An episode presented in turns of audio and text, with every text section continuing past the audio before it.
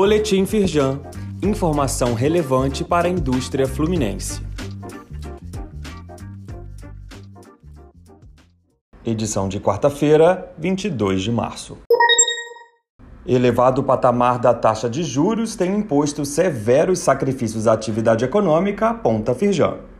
A federação reforça que, para que a redução da taxa Selic, mantida em 13,75% ao ano, ocorra de forma responsável, é preciso que as incertezas no âmbito das contas públicas sejam superadas e que a ancoragem das expectativas de inflação em torno da meta esteja garantida.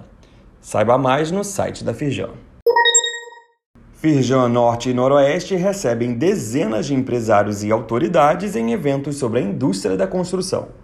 A iniciativa compõe o projeto Rio Construção, que reúne diferentes ações da federação para o aumento da produtividade do setor. Os presidentes da Firjan Norte e Noroeste, Francisco Roberto de Siqueira e José Magno Vargas Hoffmann, destacaram a importância da construção civil para a economia fluminense. Leia mais no site da Firjan. Presidente da Firjan se encontra com o embaixador dos Emirados Árabes Unidos. Foram discutidas possibilidades de parcerias entre o país do Oriente Médio e o Rio de Janeiro.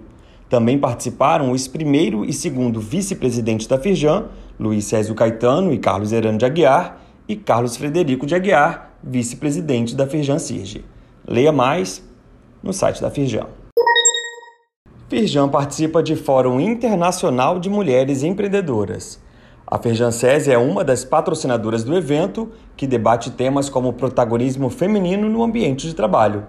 A presidente e a vice do Conselho Firjan de Mulheres, Carla Pinheiro e Márcia Carichiato Sancho, e a presidente do Conselho de Responsabilidade Social, Fernanda Candeias, participaram da iniciativa.